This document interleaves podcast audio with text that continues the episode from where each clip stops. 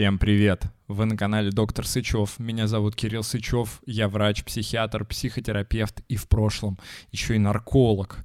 Мы здесь занимаемся всякими научно-популярными историями. И вот сегодня у нас подкаст. Подкаст э, с прекрасным дерматологом Михаилом Жучковым.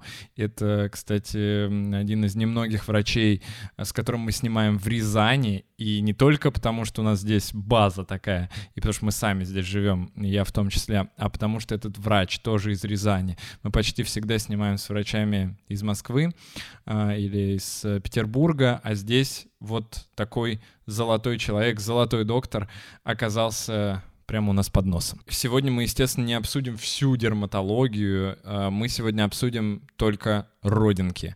Но Конечно, родинки — это грубо, и сейчас это мы тоже обсудим. Какие родинки можно называть раком, какие действительно являются раком, что такое меланома, базалиома, папиллома и много всяких других интересных слов. Такой получился насыщенный на одну тематику подкаст. Мне кажется, получилось классно. Я думаю, что вам тоже понравится. Так что берите чаечек, печенечки, Э, кока-колу, пиво, шашлыки, рубленную квашеную капусту, быка режьте и, в общем, давайте берите свою самую любимую еду. Но перед тем, как мы начнем, э, мы, конечно же, вставим небольшую интеграцию для того, чтобы наш канал быстрее развивался. Люди очень мало задумываются о своей коже. Мы ходим постоянно под ярким солнцем, не мажемся кремами, лежим на пляже, плаваем под палящим солнцем в морях и океанах. Но солнце не такой уж наш друг. Конечно, может быть, э, какое-то количество витамина D оно нам и предоставит, но также оно может предоставить нам различные заболевания. Сегодня про эти заболевания вы услышите как раз в подкасте. Но сейчас я хочу рассказать про одну процедуру, которая поможет вовремя диагностировать у вас какие-то новообразования и вырезать их к чертовой матери, если это будет необходимо. Я сам недавно только узнал, что есть такая процедура дерматоскопия,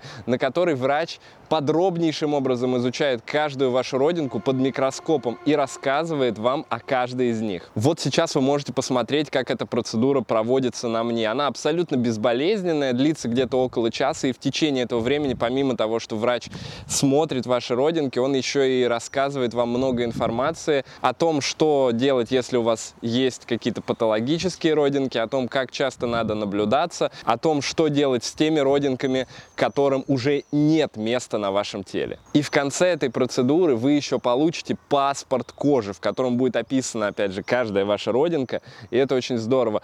И самое главное, что эту процедуру, если вы будете делать периодически, вы можете следить за какими-то определенными родинками, которые врачу не очень нравятся, и таким образом исключите у себя появление внезапно вдруг каких-то страшных заболеваний типа меланома. И если вы находитесь в Рязани или обожаете медицинский туризм, то я советую вам обратиться в Эст Клиник клиник за этой процедурой. Саму процедуру в клинике проводит Михаил Жучков, то есть тот самый, которым мы сейчас снимаем подкаст и которого вы увидите уже через 30 секунд. Так что, если вам не очень нравятся какие-то ваши родинки, и вы хотите провериться и избежать каких-то неприятных последствий в будущем, обязательно обращайтесь в West Clinic за дерматоскопией и за паспортом кожи. Ну все, теперь переходим к подкасту. Банки. Привет, Михаил. Привет.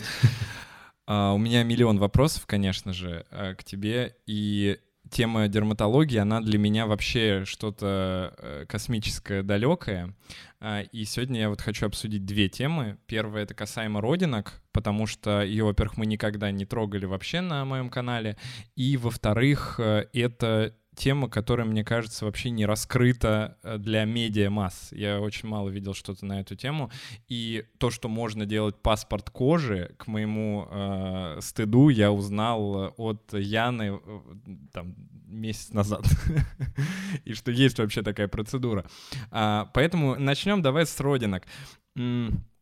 Насколько давно эта проблема является такой, ну, центральной, потому что меланома, я так понимаю, это такой прям достаточно страшный рак. А, как, э, с чего это все началось, э, как, откуда взялись исследования, давно ли у нас в России вся эта практика вводится? Ну, во-первых, надо сказать, что меланома, он э, действительно рак страшный, но его страх, наверное, определен тем, что он является частым, потому что, на мой взгляд, все-таки есть в нашей специальности, в дерматоонкологии, и вообще в принципе в дерматологии, такие виды рака, которые имеют, наверное, существенно более худший даже прогноз. Например, та же ангиосаркома. Но это все-таки больше такая большая-большая медицинская редкость. Это большая-большая медицинская казуистика. И на практике, ну, наверное, дерматологу, можно сказать, в кавычках повезет, если он там за свою какую-то долгую медицинскую жизнь встретит вот такого человека. Это все-таки а, одного? Ну да, хотя бы одного, потому что это там очень долгая история, это большая интересная тема ангиосаркомы. А, вот. Но это все-таки исключение из правил. А вот три, как вот мы всегда говорим, три коня, которые двигают вот современную дерматоонкологию, но опять же неправильно сказал, не то, что двигают, а действительно являются тремя самыми частыми видами рака кожи. Угу. Это базалиома или то, что мы называем базально-клеточный рак. Это, наверное, наш хлеб, это самая частая опухоль кожи, которая, да, ну, хлеб в хорошем плане. Угу. А, плоскоклеточная карцинома – это чуть более редкая ситуация. Ну и, конечно, меланома. Значит, и меланома, конечно, у всех на слуху, она действительно реально опасна, ее действительно наши коллеги-онкологи, именно они ей занимаются, они действительно видят этих пациентов много, они действительно тяжелые и так далее, и так далее.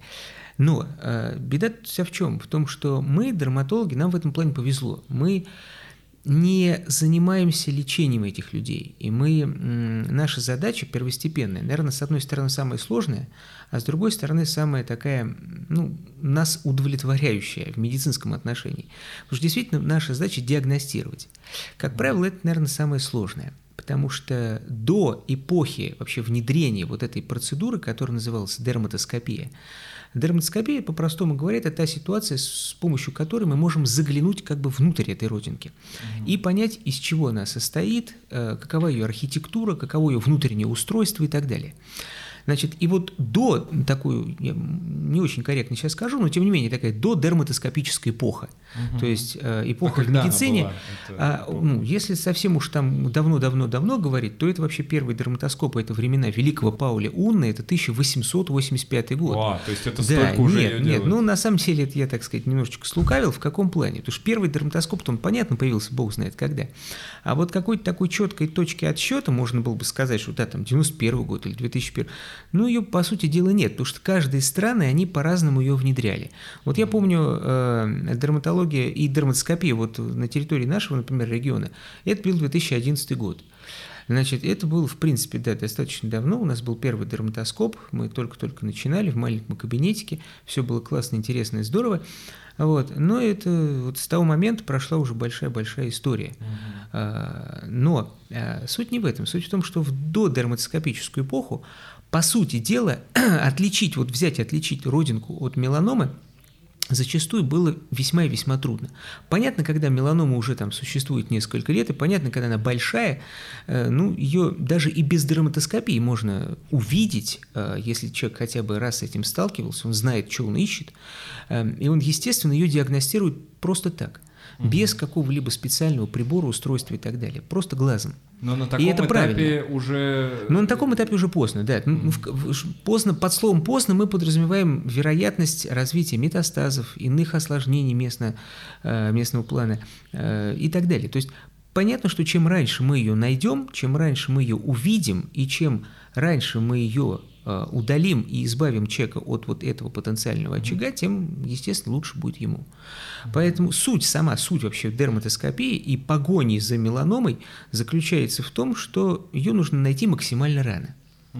А вот это вот самая главная наша, в общем-то, принципиальная задача. И когда мы это делаем, когда мы это сделали, когда мы ее увидели, нашли, мы ее вот так вот на блюдечке передаем нашим коллегам-онкологам, и дальше они уже с этими пациентами занимаются. Да, они их удаляют, производят там биопсию сторожевого лимфатического узла, решают вопросы о прогнозе, о химиотерапии и так далее, и так далее.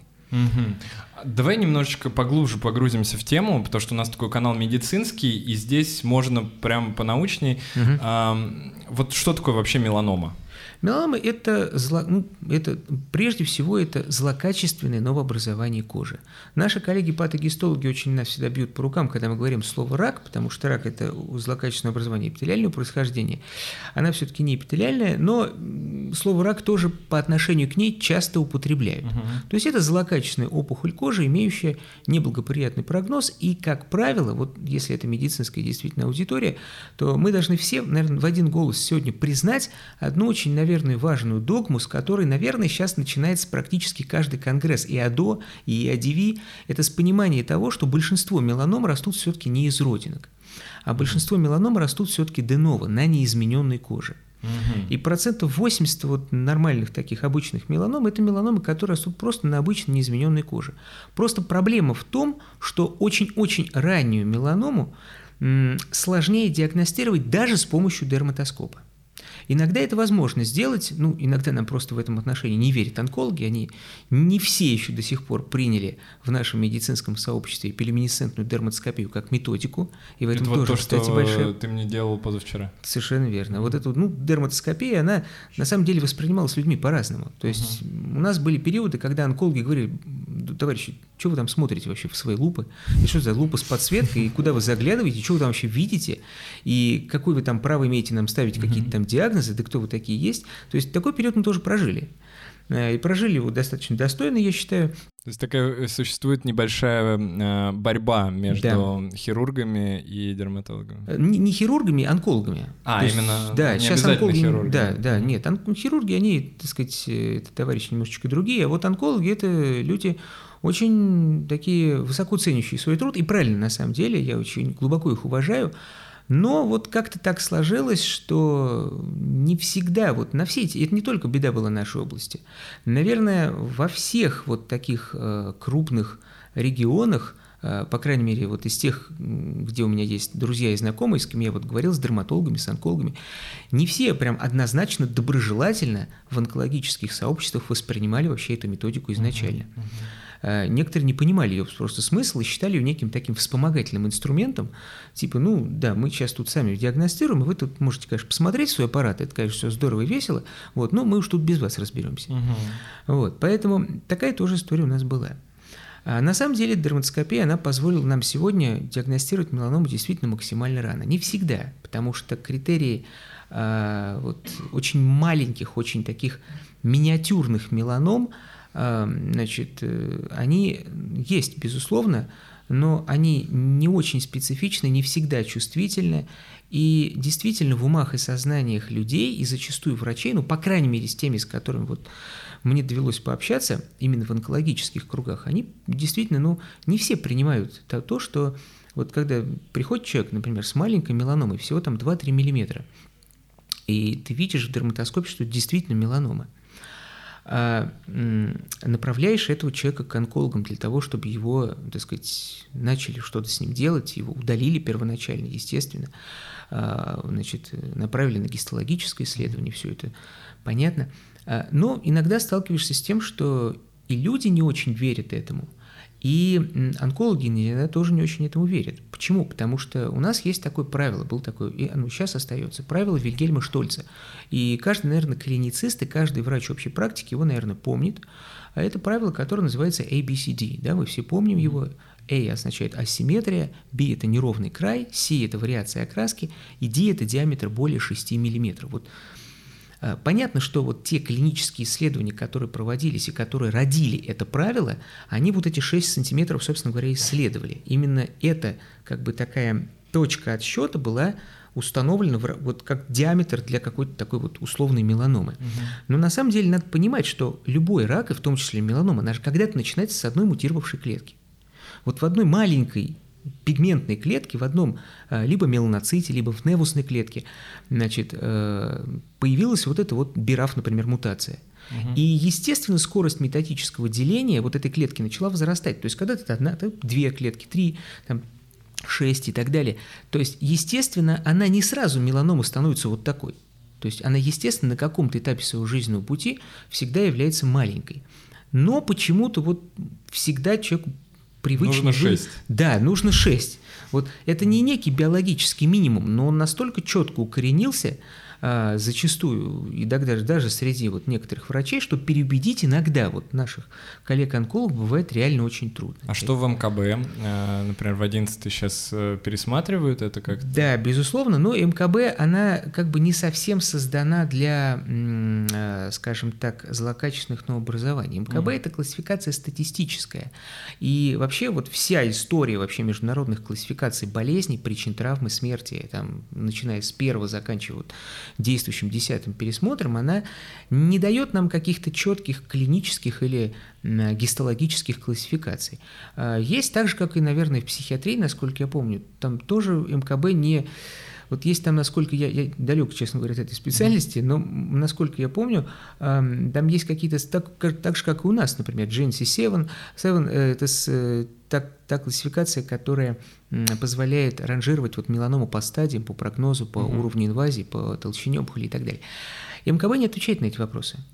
МКБ, начиная с девятого пересмотра, она разделяла меланому на четыре конкретные клинические категории, исключительно клинические, э, на нодулярную, на поверхностно распространяющуюся, на кральную лентигенозную, вот, и, соответственно, и все. А, Поэтому то есть там нет в этом плане там размера нет, не указано, Нет, получается. нет, нет, конечно. Поэтому угу. в этом плане, да.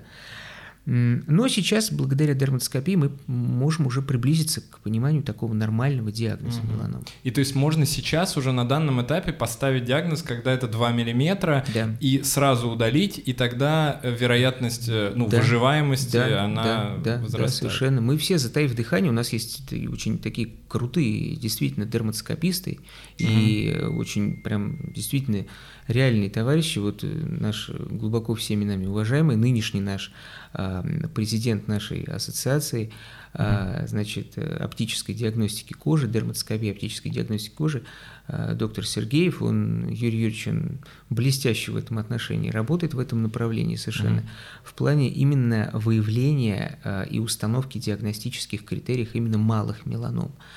Вот, поэтому в этом отношении мы двигаемся все, вот, так сказать, uh-huh. дерматологическое сообщество немножечко вперед, но, на мой взгляд, вот самая большая, как бы, наша сейчас пока проблема – это э, добиться какого-то такого взаимопонимания и консенсуса с нашими коллегами-онкологами. Угу, чтобы они брали таких передаем, пациентов. Да, чтобы они реально как бы нам в какой-то степени доверяли, не смеялись над нами, не э, начинали пациентам говорить о том, что вот, да что вам там дерматолог там наговорил какую-то ересь. То есть, чтобы это реально был консенсус двух специалистов, uh-huh. а лучше трех. То есть, нам еще патологоанатом нужен сюда, вот в эту тройку. Почему? Потому что это еще одна большая очень проблема. И зачастую, э, когда значит, э, отправляют на гистологическое исследование, ведь у нас в стране, вот опять же, я сейчас выражу чисто свою точку зрения, наверное, многие онкологи, если там они нас смотрят, нам могут со мной не согласиться, безусловно, гистологическая диагностика – это очень важно, это безумно важно, это ключ к постановке диагноза. Но мы почему-то всегда забываем о том, что гистологический препарат смотрят такие же люди. Это не машина, она, может быть, машина покрасит нам гематоксилином и азином, и, может быть, она даст нам вот это маленькое предметное стеклышко, которое мы потом положим под микроскоп – но, насколько я знаю, искусственного интеллекта пока еще в патологоанатомических значит, э, интерпретациях не присутствует. Угу. И поэтому его смотрят такие же люди, как и мы с тобой. То есть в этом отношении это такой же, ну, в какой-то степени субъективный метод. Угу. И один, и вот огромное количество клинических трайлов, которые были опубликованы, вот я помню такую совершенно блестящую статью, э, которая вышла, насколько я помню, в журнале э, The British Journal of Dermatology, э, когда наши американские коллеги проанализировали там что-то около тысячи с лишним меланом, биопсий меланом, а, не вру, не меланом, так называемых диспластических неусов. Угу. То есть неусов, которые имеют вроде бы как высокий риск развития меланомы на своем основании. То есть это именно родинки, да, которые, которые э, вроде как должны превратиться, угу. да. А, но проанализировав их, независимо друг от друга, большое количество патологоанатомов, они не соглашались с заключениями друг друга.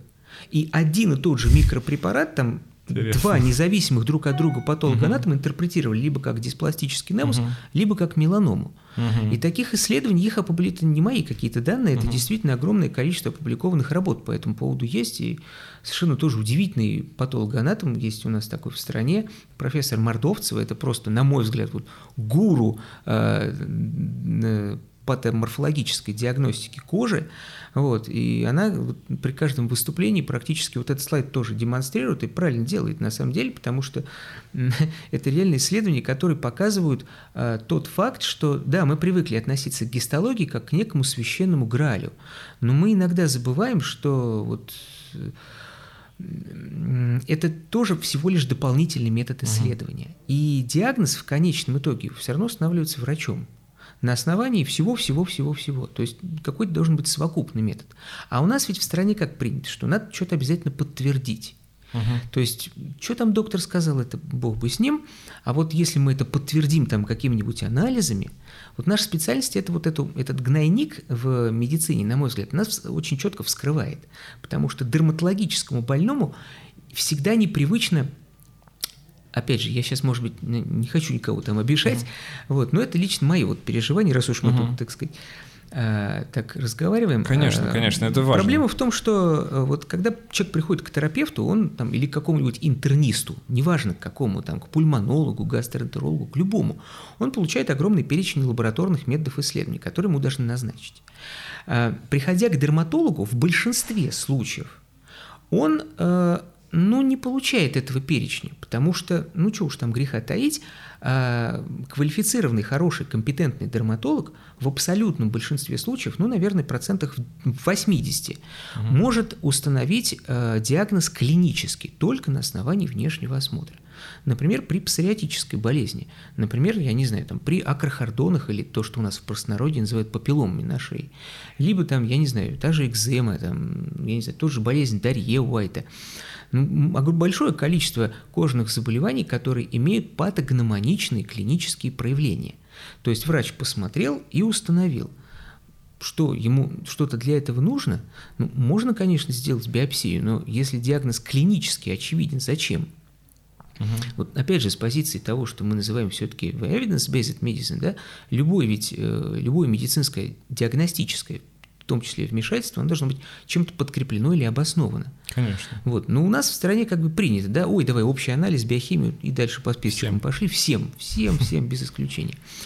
И поэтому это, конечно, плохо на самом деле. Ну, то есть, если ты увидел меланому, то, по идее, ее просто сразу должны вырезать, и все. То есть, не нужно дополнительно брать биопсию для того, чтобы понять, а она это, это или нет. И есть, по сути дела, ведь биопсии, насколько мне моя старческая память не измеряет, у нас два вида. Есть инцизионная, то есть, когда берут кусочек конкретного новообразования и его отправляют на гистологическое угу. исследование, и эксцизионная, когда удаляют эту меланому, что, собственно говоря, так обычно на практике происходит. И этот вот патологический материал угу. отправляют для проведения патогистологического исследования. То есть это уже То есть потом... Это есть биопсия, это, это и лечение, угу. это такое, ну, в кавычках лечение э, первоначальное. И если ты не проводишь до этого э, значит, э, каких-то оценок там, угу. сторожевых лимфатических услов и так далее, до экстазионной биопсии, по сути дела, это есть биопсия. Это есть угу. последующая. То есть, ну, тебе просто смысла нет кусок брать от нее, если можно ее всю вырезать. Ну, в общем-то, да.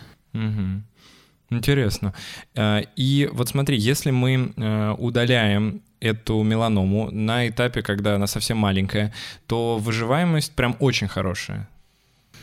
Скажу откровенно, ну так вот огульно сказать, наверное, нельзя, а, потому это... что здесь все зависит от именно гистологических, как ни странно, угу. характеристик. То есть прогноз наши коллеги-онкологи, это я уже не в свое залезаю, потому что я дерматолог всего лишь, но онкологи, они определяют, скажем так, прогноз при этой болезни эм, именно по э, гистологическим критериям, по угу. уровню, прежде всего, там, Э, инвазии по Кларку в меньшей степени сейчас, э, толщина опухоли по Бреславу. Вот, вот все эти параметры, основываясь на которых они, собственно говоря, стадируют эту меланому, определяют ее прогноз, определяют угу. дальнейшую тактику и дальше уже ведут этого человека там, к химиотерапии или то есть даже если маленькая меланома, то, вероятно, помимо удаления потребуется также и химиотерапия, Нет, или... не всегда, конечно, конечно, не всегда. Mm-hmm. Вот это как раз прерогатива онколога. Mm-hmm. Вот это, наверное, mm-hmm. тема, в которую ну, не будем мне, наверное, лучше. некорректно mm-hmm. туда залезать. Mm-hmm. Okay. Очень она интересная, много чего могу рассказать, но не хочется, потому что ну, это не очень корректно. Я не люблю лезть не в свое. Mm-hmm. Mm-hmm. Вот, поэтому наша задача дерматологическая, она крайне проста. Увидеть, диагностировать, подтвердить на своем уровне дерматоскопически и, так сказать, передать вот из рук в руки нашим коллегам а, онкологам, которые mm дальше уже этим пациентам должны заниматься. Вот, я считаю, наша стратегическая задача. И вот на пути реализации вот этой задачи нам просто, ну, на мой взгляд, не надо мешать. Вот и все. Ну, конечно. А вот человек обычный, э, может он как-то ну, допустим, мы, мы всем, естественно, говорим, что вот эту дерматоскопию в идеале делать всем, э, ну, начиная, вот мы с тобой говорили, что где-то ну, с 25 лет лучше раз э, в три годика делать, если все хорошо. Да. А, вот смотри, в случае, если вот эти три года идут, там же тоже может что-то появиться, да, меланома растет э, весьма быстро, я так понимаю. А, как-то человек может отличить меланому сам на глаз от э, обычной родинки? Вот правильный вопрос. Вот да, вот сейчас надо потихонечку наш разговор вводить вот в русло, наверное, вот того, что мы в простонародье mm-hmm. называем родинки. Потому что действительно человек, вот он смотрит на свой кожный покров, он зачастую даже не понимает, что такое меланома. Ему по большому счету по барабану, что, как она называется, что угу. это такое. Он видит коричневое пятно, которое 90, наверное, 9% людей э, в нашей стране в силу разных причин привыкли называть родинки. Угу. Ну, понятно, что родинки – термин не медицинский, ну, понятно, что это термин, который зачастую включает в себя все, и начиная от каких-то даже вообще не пигментных новообразований, то есть как вот у нас э, некоторые старые дерматологи шутили, у нас три опухоли. Бородавка, которую иногда называют, э, не буду для прямого эфира говорить, нечто связанное с курицей, с ее мягким uh-huh. местом, да, значит, папиллома, тоже uh-huh. такой термин очень интересный, вот, и родинка. Вот угу. три, так сказать, опухоли кожи, которые для человека в большинстве случаев присутствуют. Вот. Ну, родинка, он подразумевает, что что-то оно должно быть коричневое. Коричневое, что-то, что такое, точно. Раз это коричневое, значит, угу. это, наверное, не папиллома, раз она не выпуклая, и, наверное, это не бородавка, раз она коричневая, ну, наверное, это родинка. И вот, когда человек вот смотрит на свой кожный покров, то есть понятно, что меланом, ведь это не часто вид рака.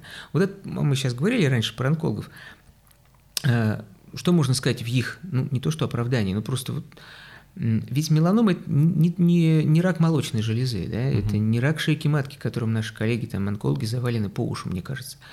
Эм, это действительно такой, ну, нечастый все-таки вид рака на самом деле. Ну, ты сказал один процент, да? То есть у ну, каждого сотого человека примерно. Нет, ну даже, даже пореже. Это вот один процент из, наверное, э, всех новообразований. А, а угу. Да, это не, не, не, мы, не, мы не об общей популяции, угу. конечно же. То есть это еще, наверное, реже. Вот, и э, о чем я? О том, что вот человек, перед нами обычный человек, да, у которого есть большое количество так называемых родинок. Вот угу. что он должен про них понимать? Ну, первое, что, наверное, на мой взгляд, он должен про них понимать, это то, что, во-первых, все-таки большинство э, опубликованных работ и большинство теорий, они э, склоняются к тому, что Э, мы сейчас говорим про приобретенные родинки, да, потому что есть все-таки вот оттуда, не оттуда начал. Ну давай оттуда начнем. Да, давай начнем оттуда. Вот оттуда надо начинать, на мой взгляд, с того, что есть неусы врожденные, есть mm неусы приобретенные. Значит, врожденные, так называемые невоклеточные невусы, или то, что люди просто называют врожденные родинки, э, это такие невусы, с которыми человек, как правило, выходит из материнской утробы, угу. либо иногда малые невусы Э, врожденный, там Невуса Сители, Невуса Акермана, э, значит, они могут появляться уже там в первый год после рождения. Ну, все-таки в 90, там, наверное, 5% случаев, хотя это точно никто не исследовал, э, это все-таки ситуация, когда ребенок выходит с ними из материнской утробы. Вот эти невусы, они особенные чем? Тем, что есть они, они есть маленькие, они, как правило, больше сантиметра. Как вот Фицпатрик писал в своем шестом издании, вот с этого момента он начал это четко прописывать, про то, что любой невус, который имеет размер больше сантиметра, должен рассматриваться как э, врожденный до тех пор, пока не доказано обратное. Угу. Это не мои слова, это слова а как это можно доказать? Дерматоскопические, потому что а, дерматоскопические критерии, разграничивающие врожденные и приобретенные невусы, они тоже есть. Угу. Но проблема врожденных заключается в том, что реальную опасность трансформации в меланому имеют только большие и гигантские врожденные невусы. Все-таки малые и, ну, средний это промежуточный момент, малые врожденные невусы, они тоже имеют небольшой риск развития меланомы. Эм, поэтому для нас это менее важно. А вот те невусы, которые большие, с которыми ребенок выходит из материнской утробы, это действительно, так сказать, новообразования, которые имеют очень такой угу. осязаемый риск трансформироваться во что-то не очень, может быть, такое хорошее, в частности, в меланому. Хотя многие люди с ними живут и успешно, не всегда их удаляют. У нас вот была на одной из э, сессий и IDV, тоже мне очень понравились слайды, я теперь их себе позаимствовал.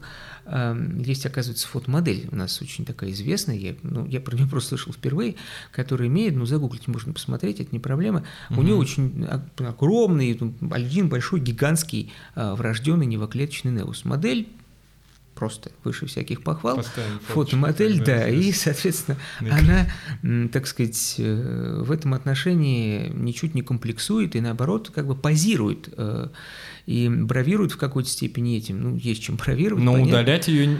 А, ну, нет, удалять в идеале э, их, в общем-то, целесообразно, потому угу. что, естественно, это уменьшает риск чисто математически, хотя, насколько я вот искал опубликованные работы, э, вот каких с учетом того, что все-таки это нечастая ситуация, угу. говорить о том, что есть какие-то опубликованные работы, наверное, не очень корректно, потому что потому что их нет, ввиду угу. того, что это редкая все-таки составляющая, редкое э, состояние.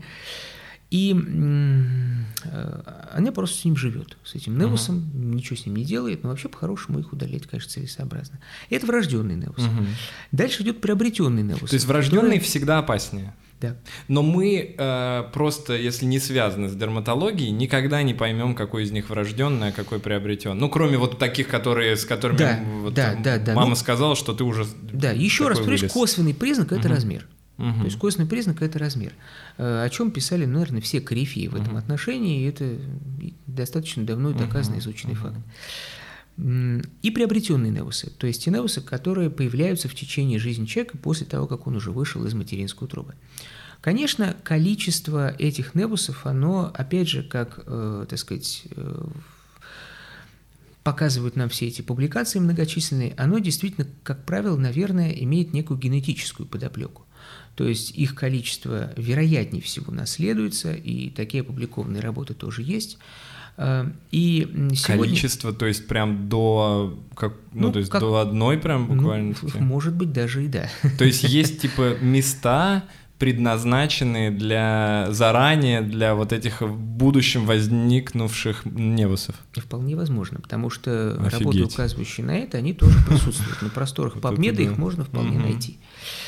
Значит, дальше. Э, дальше мы должны понимать, что все невусы, вот mm большой такой был спор в свое время, ну, сейчас он этот спор немножечко поутих, потому что, наверное, мы понимаем, э, что вот все эти приобретенные невоклеточные невусы, они проходят некую такую определенную нормальную динамику.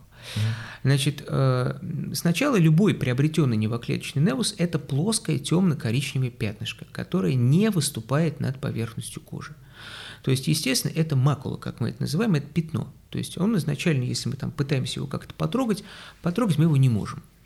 И ради чего весь сырбор? Сырбор весь э, разворачивается ради того, что каждый невус, приобретенный невоклеточный, он состоит из вот этих так называемых невусных клеток. Кто такие невусные клетки? Дерматологи не дадут соврать.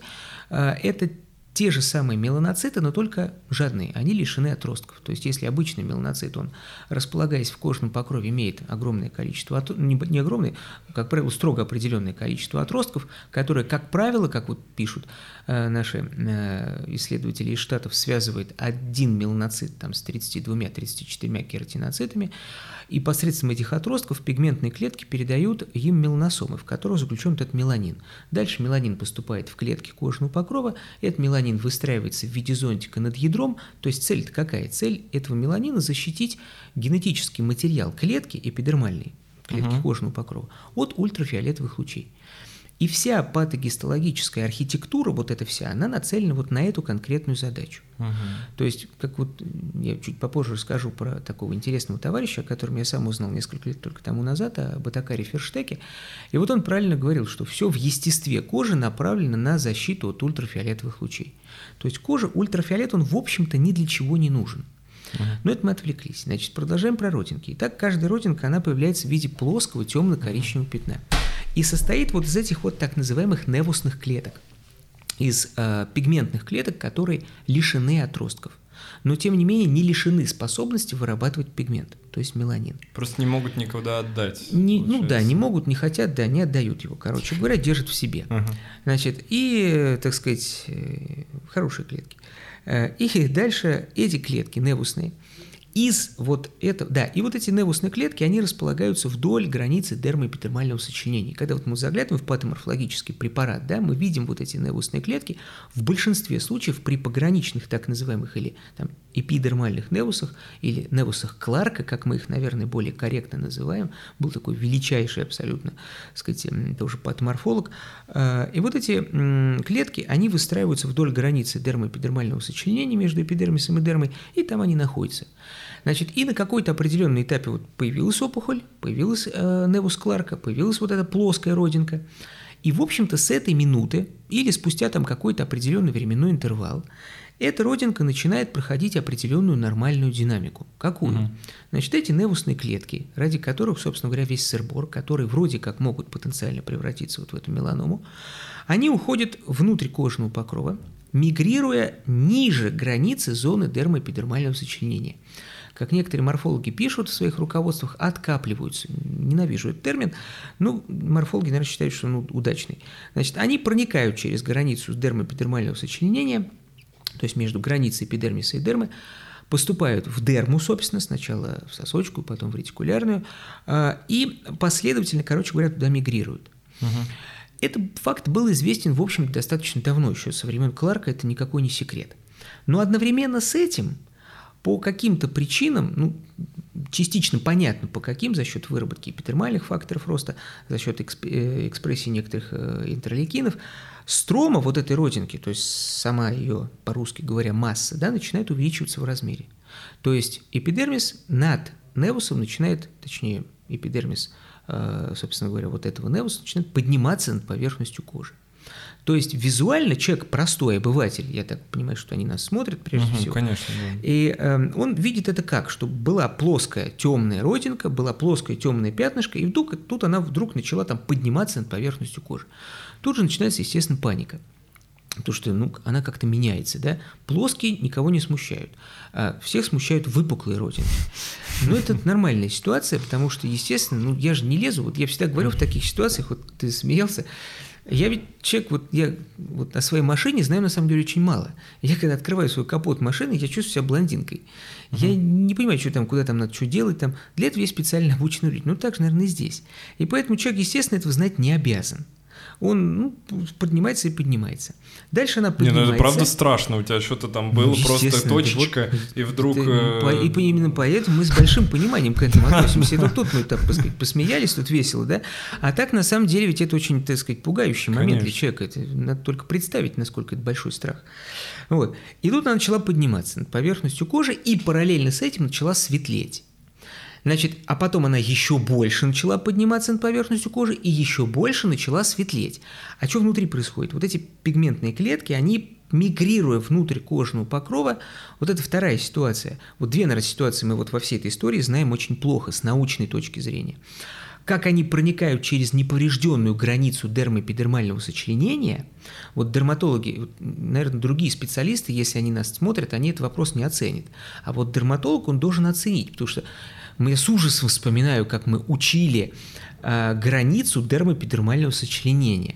Там куча белков, э, фибронектин, э, булезно-пемфигоидные антигены разных молекулярных масс и так далее. То есть граница между эпидермисом и дермой – это сложное архитектурное гистоанатомическое образование. И тут вдруг какая-то клетка взяла его, совершенно не разрывая, проникает через него. Это большой вопрос, на самом деле, как это происходит. Вот. Но так или иначе это происходит. И она проходит дальше, и а, по мере того, как она спускается вниз, она теряет способность, э, частично, не всегда, теряет способность э, вырабатывать меланин, да, снижается активность дофокиназы, снижается активность тех ферментов, которые вырабатывают меланин, и она становится более светлой. И в итоге человек что видит? Что изначально это было плоское темно-коричневое пятно, тут оно поднимается и светлеет. Для него это ужас, да? А, Но мы понимаем, что это нормальная динамика любого приобретенного невоклеточного невуса.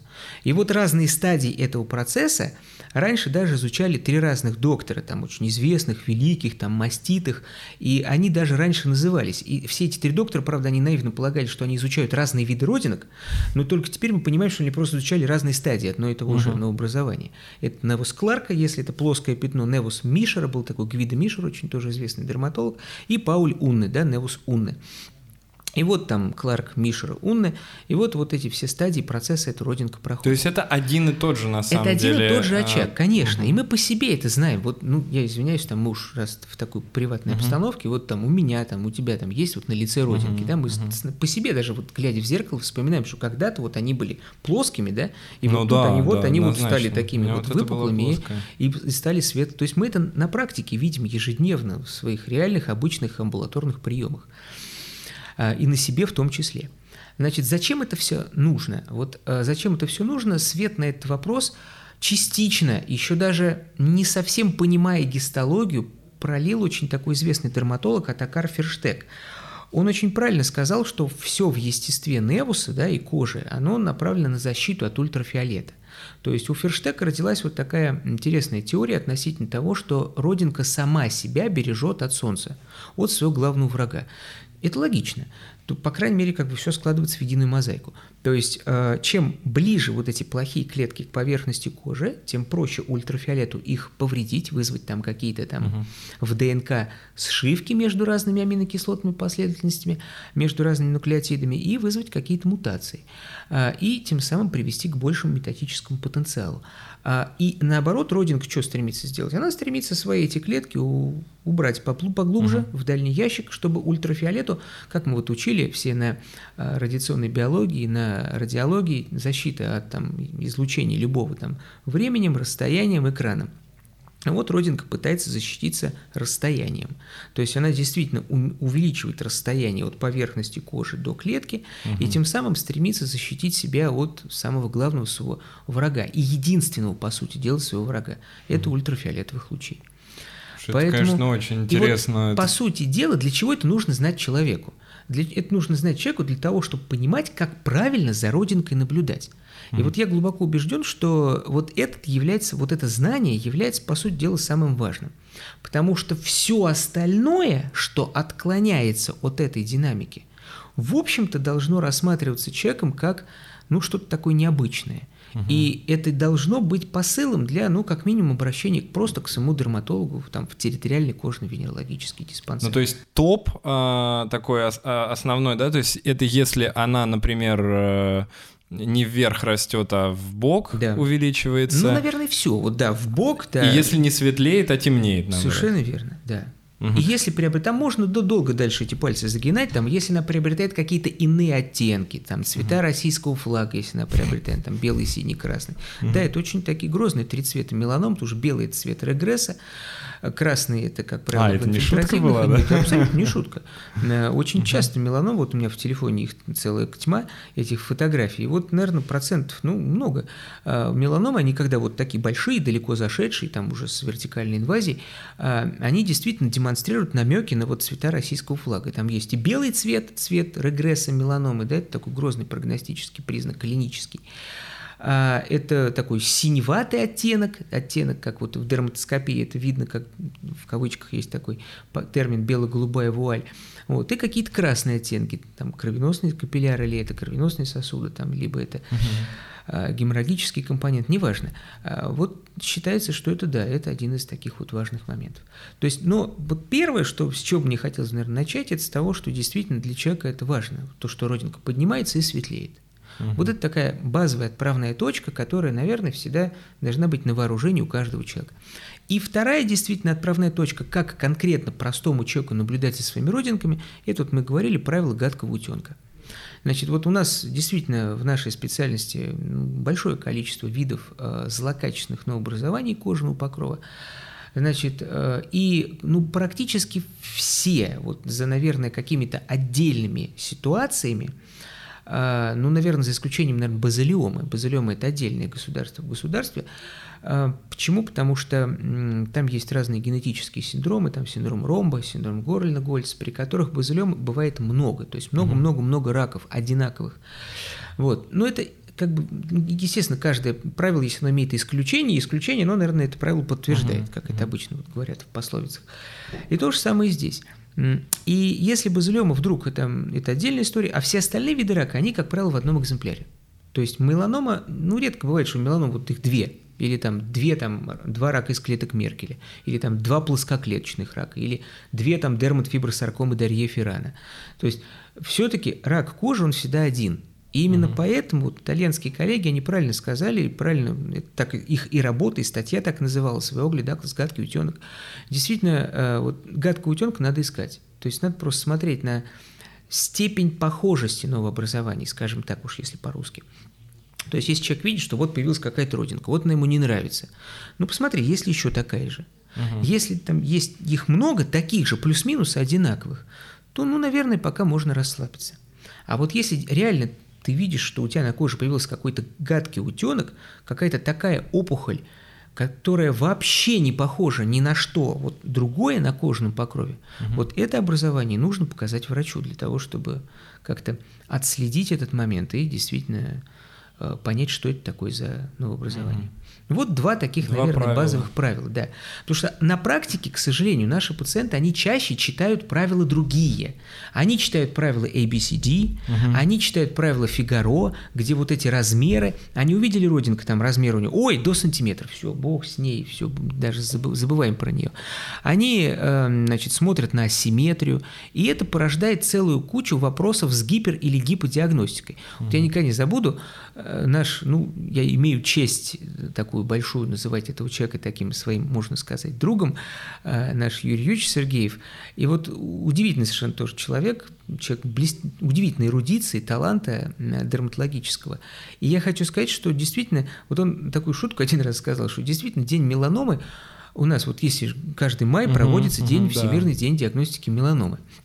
Значит, это он очень метко пошутил, что в большинстве диспансеров этот день меланомы очень часто превращается в день сибарейной кератомы или в день папилломы. То есть, действительно, в день каких-то таких доброкачественных новообразований, с которыми, да, господи, сидите дома, успокойтесь. А люди с ними приходят. А почему они с ними приходят? Потому что они взяли какую-нибудь сибарейную кератому, то есть абсолютно доброкачественную опухоль кожи, и применили к ней правила ABCD. Все, и у них все срослось асимметрия, неровный край, куча разных оттенков и так далее. Но все забывают, что правило ABCD, ну изначально ведь его история этого правила, она уходит туда далеко. И оно изначально оно родилось, как правило, для, не для пациента, а для врачей общей практики оно изначально создавалось, которые в потоке новообразований пигментных угу. должны отфильтровать, так сказать, точно доброкачественные от всего остального, даже не совсем от рака, а от всего остального. Угу. Поэтому это правило все-таки оно врачебное. То есть ты изначально должен понимать, на что ты смотришь. На родинку или все-таки какую-то иную опухоль кожи, для которой это правило не валидизировано. Не, оно не может быть к нему применено, скажем так. Угу. Потому что огромное количество есть опухолей кожи абсолютно доброкачественных. Например, актиническая лентига – вот это такие э, маленькие пигментные пятнышки, которые обычно возникают у людей, которые действительно много загорают, на плечах. Они плоские, они всегда имеют неровные такие вот контуры. Они иногда бывают достаточно приличными по размеру, они иногда бывают разные по окраске, и они всегда уж точно больше 6 миллиметров. И люди, глядя на них, думают, ну, господи, боже мой, да что же это такое? Сколько, сколько же у меня раков-то кожи? То есть, естественно, нужно знать, что ты применяешь и в каком контексте. Угу. А про базилиому давай все-таки немножечко поговорим, а, раз мы меланому обсудили. Базилиома угу. это, я так понимаю, вторая по частоте. Первая, первая. А, первая конечно, даже по частоте. Однозначно, однозначно угу. первая. Это... Она тоже такая опасная? Нет, вот базилиома, она изначально, в общем-то, в, насколько я помню, вот не помню точно в какой классификации, то ли в МКБ 6, то ли в МКБ 7, она только-только где-то в восьмой, насколько мне моя старческая память не измеряет, не изменяет, начала э, э, относиться к категории С, злокачественного образования. Mm-hmm. Раньше она была в дэшках, она была считалась, так сказать, доброкачественной опухолью кожи. Mm-hmm. Почему эта история вся вот такая долгая, интересная была? Потому что э, она, в общем-то, является раком, по сути дела, только потому, что она все прорастает на своем пути. То есть первый момент принципиальный, который надо понимать, это то, что если меланома чаще всего зависит не только от солнца, то есть у нее есть и иные факторы, то, наверное, базилиома, э, как писал, э, значит, э, ну, и Фицпатрик, и все наши остальные основные корифеи, в общем-то, и Рукс, и огромное количество других дерматологов, они правильно в один голос подчеркивают относительно того, что базально-клеточная карцинома или базалиома – это вот та самая модель рака кожи, которая является чисто солнцезависимым угу. видом рака. То есть действительно для нее однозначно важно почти исключительно только ну, помимо имеет определенной генетической предрасположенности, конечно, суммарная, кумулятивная, накопительная доза ультрафиолетовых лучей. Угу. Значит, это первое. Второе, что нужно сказать по поводу нее, это то, что она начала называться раком э, только потому, что она все прорастает на своем пути. То, То есть, есть это не она... про метастазы история? Нет. Метастазы базилемы, они бывают, они, как правило, описываются и долго мусолятся в периодической научной литературе, и в нашей российской, и в зарубежной. Но вот, наверное, последнюю публикацию я помню вот из журнала The Lancet за 2007 год. А, в российском журнале кожных венерических болезней была публикация в 2014 году, я помню, с метастазами. Но это все-таки, ну, может, нет, может просто кто-то их не публикует, то есть понятно, что степень публикации не отражает истинную частоту, но тем не менее это все-таки исключение из правил, это однозначно. Ну вот. А, и ее опасность принципиальная заключается в том, что она все прорастает на своем пути. То есть, когда она начинает расти, до чего бы она ни дотронулась, до надкосницы, до глазницы, до орбиты, до, ну, прежде всего, это лицо, я почему перечисляю анатомические структуры лица, потому что базилиома – это прежде всего история про открытые участки кожного покрова. Угу. То есть, все-таки появление базально-клеточного рака на закрытых участках кожи – это редкость. Хотя, тоже вот тот же Ферштег правильно высказывал идею относительно того, что если мы предполагаем, что базилиома является солнцезависимым, исключительно солнцезависимым видом рака, и для того, чтобы она появилась, нужна определенная суммарная доза солнца, то ведь определенная доза солнца, она ведь разная должна быть получена на разные участки кожи. То есть те участки кожи, которые, например, в области лица, чтобы там появилась базилиома, нужна приличная доза ультрафиолета – а те участки, которые филогенетически всегда закрыты были, ну, вроде как под одеждой, угу. для них и доза она, может быть, и меньшая нужна. То есть они более чувствительны к действию ультрафиолетовых uh-huh. лучей, поэтому люди всегда и удивляются, почему, например, там солнцезависимые виды рака появляются на спине. И говорят, я никогда не снимаю рубашку вообще, что вы ко мне пристали, я не контактирую с солнцем. Uh-huh. Это тоже отдельная история, потому что наш русский брат, он всегда думает, что вот пока он идет по пляжу, он не загорает. Но как только он лег, вот тут он начинает получать солнечные лучи. А что вы, я выхожу на солнце, значит, э, я выхожу на улицу только до магазина. А до магазина я вроде как с солнцем не контактирую. То есть это тоже отдельная история большая. Но, э, тем не менее, люди всегда удивляются, когда мы им говорим о том, что да, у вас базилиома на спине. И она действительно солнцезависимая опухоль. Да что вы, да разве я загораю? Да это нельзя назвать даже загаром. Это я просто так вот вышел там на несколько недель в Турцию, а так все у нас нормально. И надо понимать, что при базилиоме на самом деле а, базилиома вообще это опухоль интересная тем, что она достаточно просто диагностируется, как правило.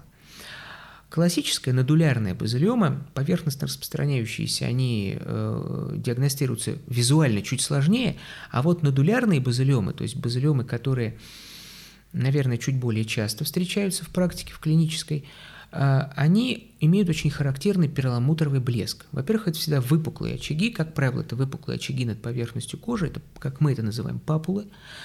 Они выпуклые, они имеют относительно плотную консистенцию, из их поверхности никогда не растут волосики пушковые, а, их поверхность не имеет дерматоглифического рисунка, она mm-hmm. гладкая, и она испещрена вот этими кровеносными сосудами. Mm-hmm очень характерными. Она может изъязвляться, может не изъязвляться, а, но так или иначе внешне она вот за счет своего перламутрового блеска, вот этого характернейшего, она действительно тоже очень часто бросается в глаза и тоже достаточно просто диагностируется в большинстве случаев, не всегда, конечно.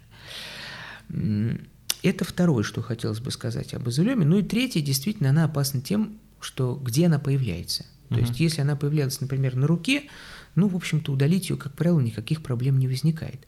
А вот если это, например, лицо и какие-то особые анатомические образова... Э, э, зоны, угол глаза, например, там нос и так далее, тут нужна и особая хирургическая техника, особая кожная пластика и угу. так далее, и так далее, угу. и так далее. То есть, как правило, это вопрос к технике ее удаления. Поэтому базилиому на лице а, лучше удалять так сказать, тем быстрее, чем быстрее мы ее обнаружили. Не с той точки зрения, что дальше может быть хуже. Там, или слово «поздно» вот к базилеме, на мой взгляд, неприменимо. Потому что поздно означает, что это какая-то некая точка невозврата. При базилеме ее нет. То есть, То есть убить все... она не может, но может прорасти в глаз и можно лишиться глаза. Условно. Да, совершенно. Ну вот как-то так, да. Угу. Да, а, была какая-то э, какой-то миф, легенда, я помню, по институту, когда мы учились э, на дерматологии, что якобы, а, если вы нашли у себя базилиому, надо ее раздавить.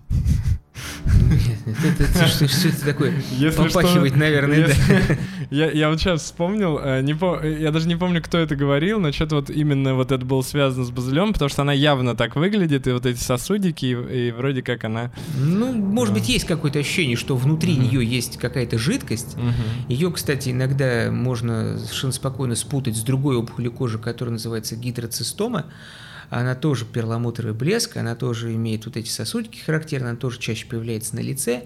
Это кистозная опухоль из протокового отдела потовой железы. Она действительно внешне похожа, и она действительно содержит жидкость. Но от того, что мы ее раздаем, ничего не поменяется, потому что потом наберется заново. А, конечно, по поводу базилема это, ну, далеко от истины однозначно, мягко говоря. Так, это самое частое, потом идет меланома, а третий номер кто И Третий номер это плоскоклеточный рак. Плоскоклеточный угу. рак, как правило, в клинической практике проявляется длительно незаживающей язвой.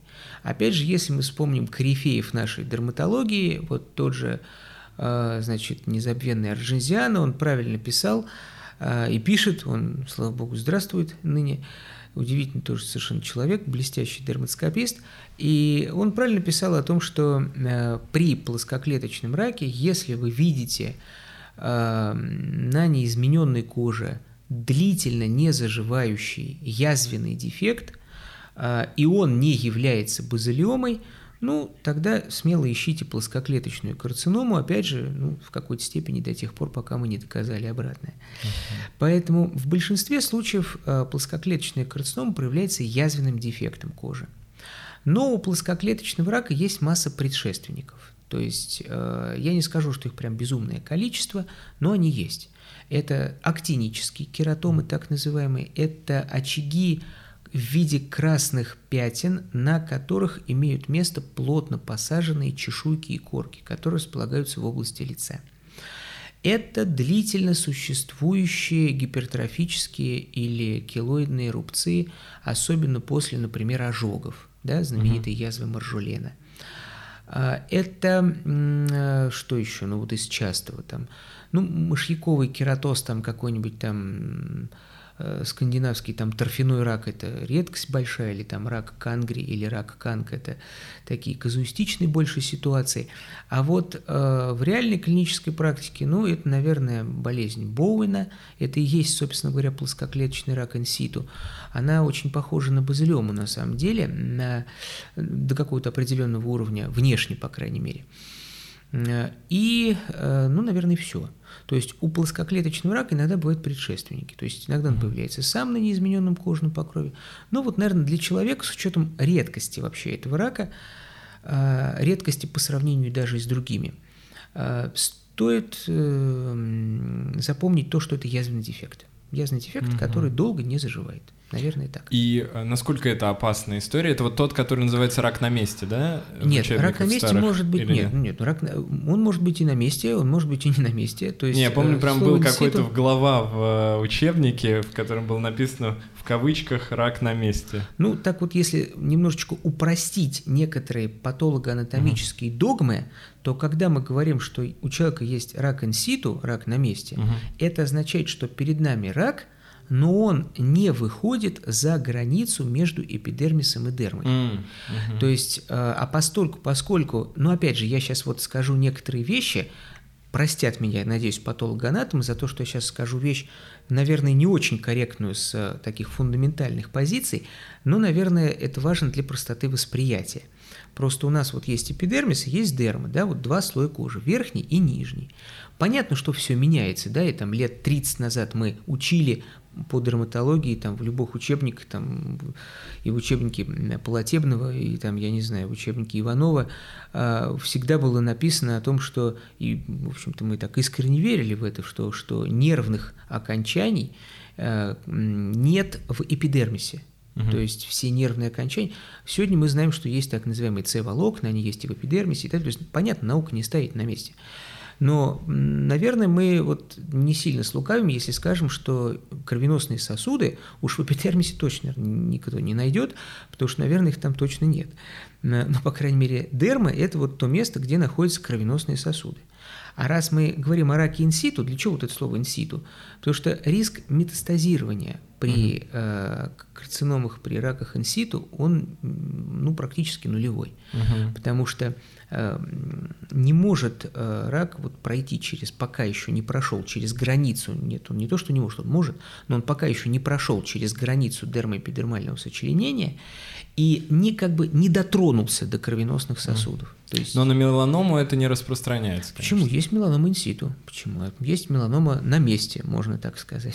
То есть э, Ранняя не, меланома, Я, она- я пытаюсь вот для да для людей, которые вообще не связаны с э, дерматологией, э, чтобы они поняли, э, в какой момент вот прям надо бежать лететь э, к дерматологу э, и м, чтобы не было после нашего нашего с тобой беседы вот этого страха, что любая не очень похожая на другие родинка это скорее всего меланома и чтобы гипердиагностики какой-то не было. То есть, в принципе, какое-то время у человека все равно есть на то, чтобы успеть без метастазов с этой со всей ну, историей конечно, справиться. естественно, это не вопрос там нескольких часов. Это понятно, что на это нужно время. И поэтому вот на наших коллег-онкологов, вот тут я точно как бы оправдаю наших коллег-онкологов в том плане, что у нас иногда пациенты приходят, вот у нас диспансер рядышком находится, и говорят, что вот там ваши коллеги-онкологи, э, у меня сначала будет врачебная комиссия по поводу моего случая, а потом только мне назначат операцию, там бог знает на Мгм. какой-то отрезок времени.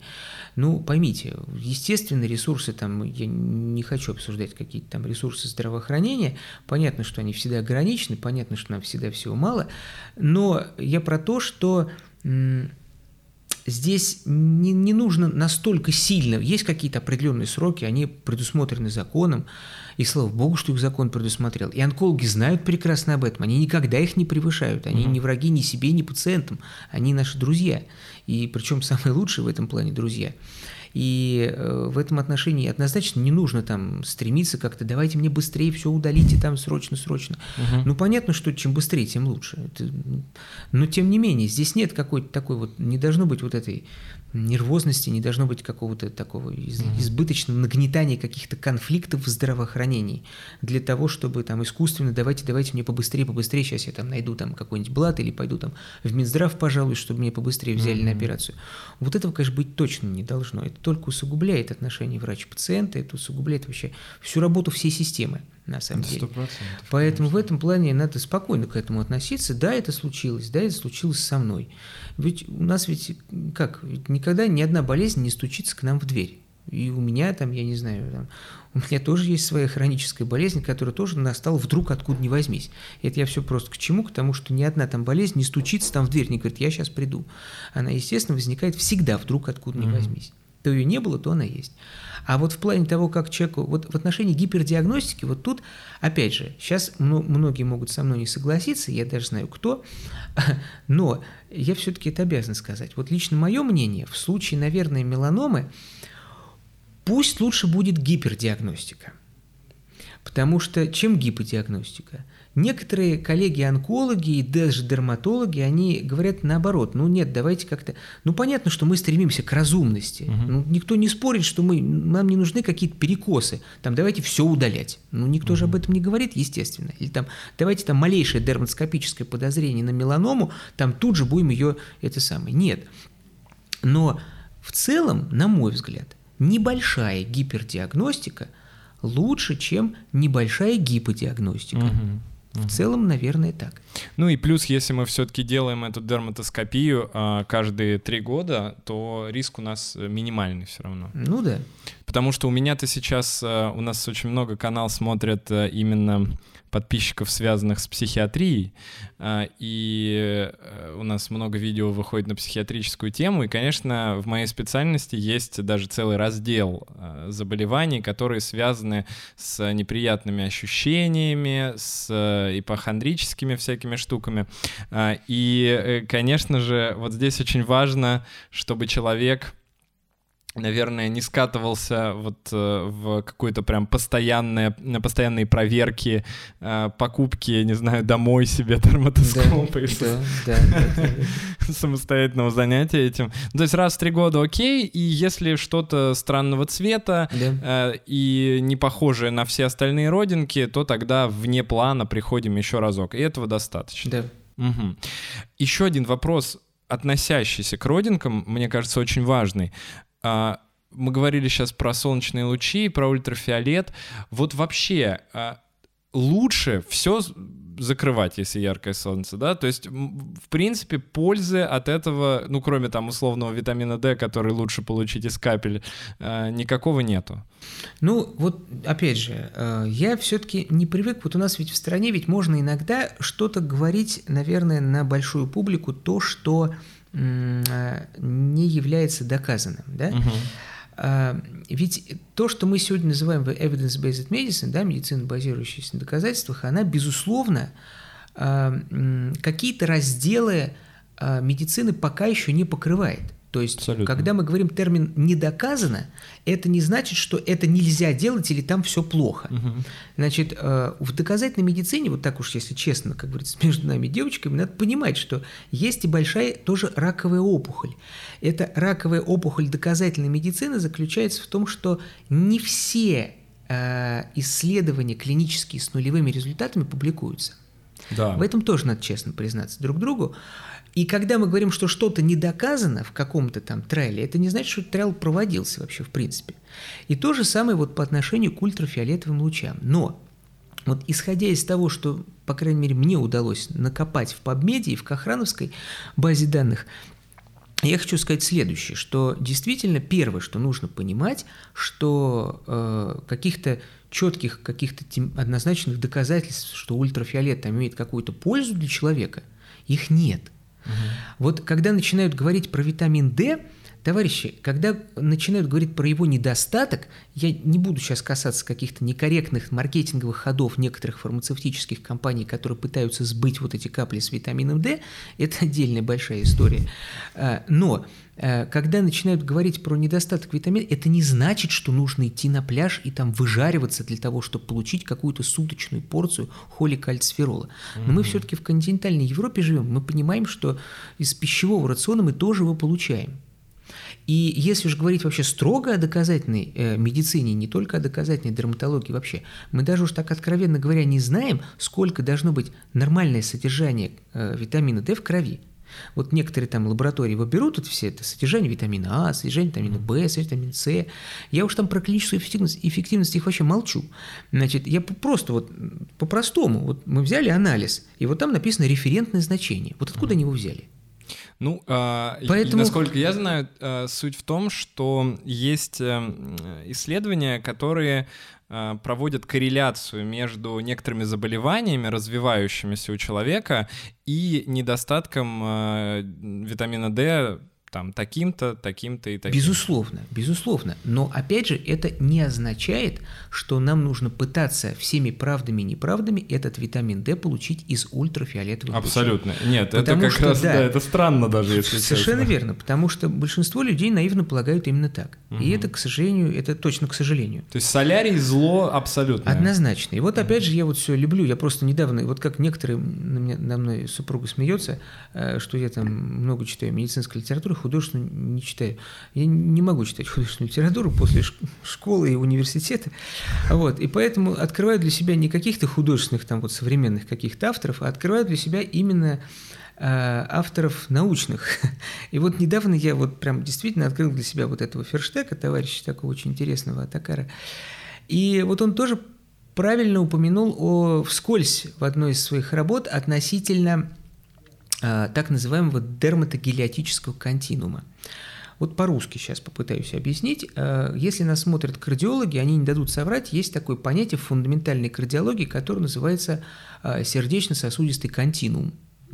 А, это такая череда событий от э, высокого артериального давления и факторов риска, от метаболического синдрома, от эссенциальной артериальной гипертензии, от гиперлипидемии, от ожирения, от курения и так далее.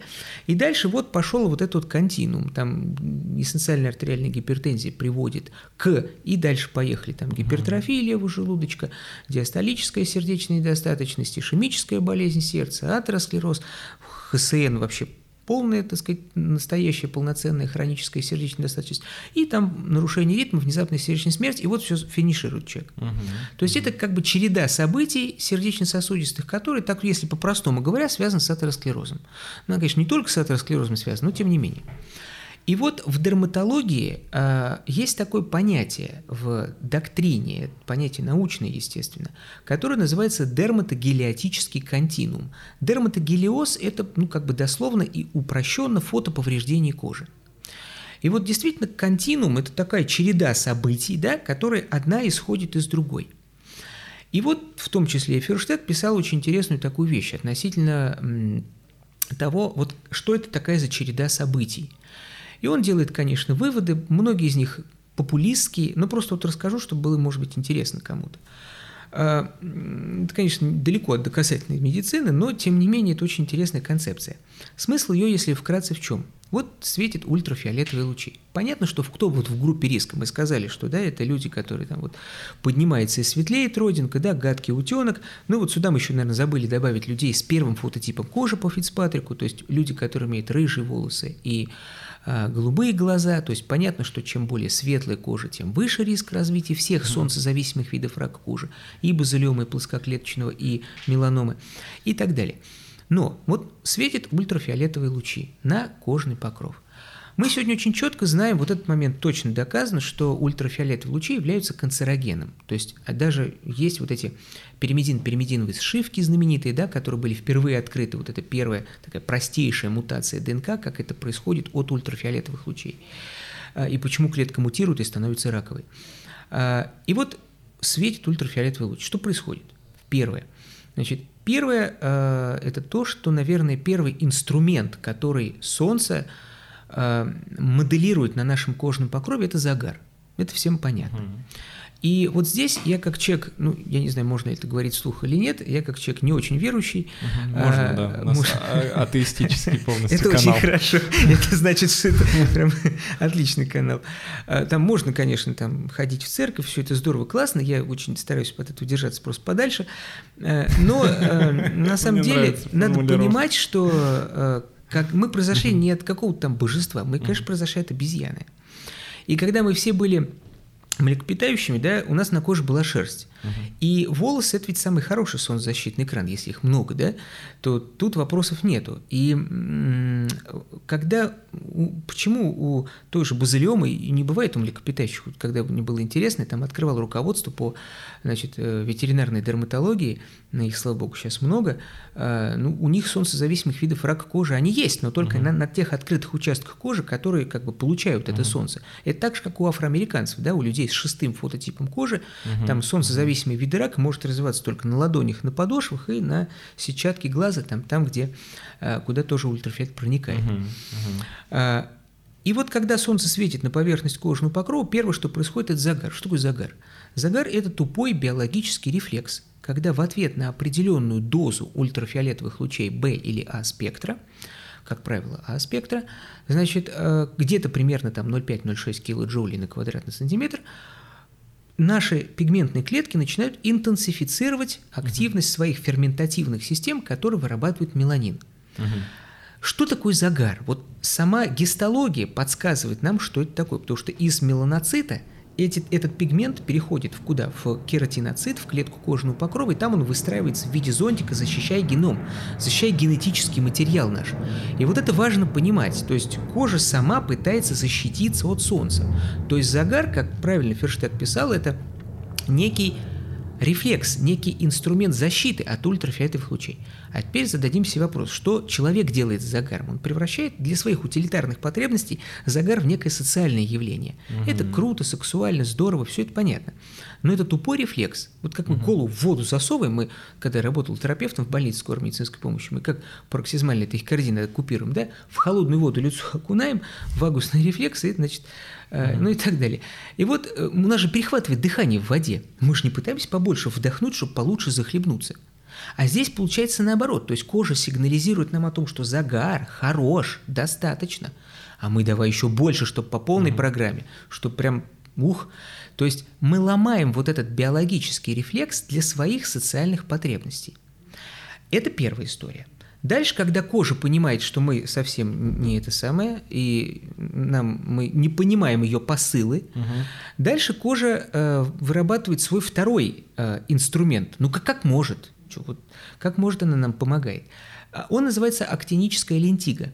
Угу. Актиническая лентига – это как бы, ну так по-простому говоря, фиксированная пигментация. То есть это участки вот этих вот как раз пятнышек коричневых. Это не меланин жидкий, да, это клеточная кооперация которая, так сказать, приходит в этот участок кожного покрова для того, чтобы тоже как-то помочь угу. максимально фотоповрежденным участкам кожи. То есть актиническая лентига где формируется? Оно формируется на тех участках кожи, которые максимально были повреждены ультрафиолетовыми угу. лучами. И цель это в биологическом плане тоже вот защитная. Дальше что происходит? Дальше почему у женщин морщины от солнца формируются? А, сжигается коллаген, вот тот самый эластоз возникает, да, э, это только у женщин? Не, почему? Ну, я просто, женщины это чаще всего внимание обращают. А. Вот. И чаще, кстати, на а, солнце на самом деле жарится. Типа да, ходят. естественно. Угу.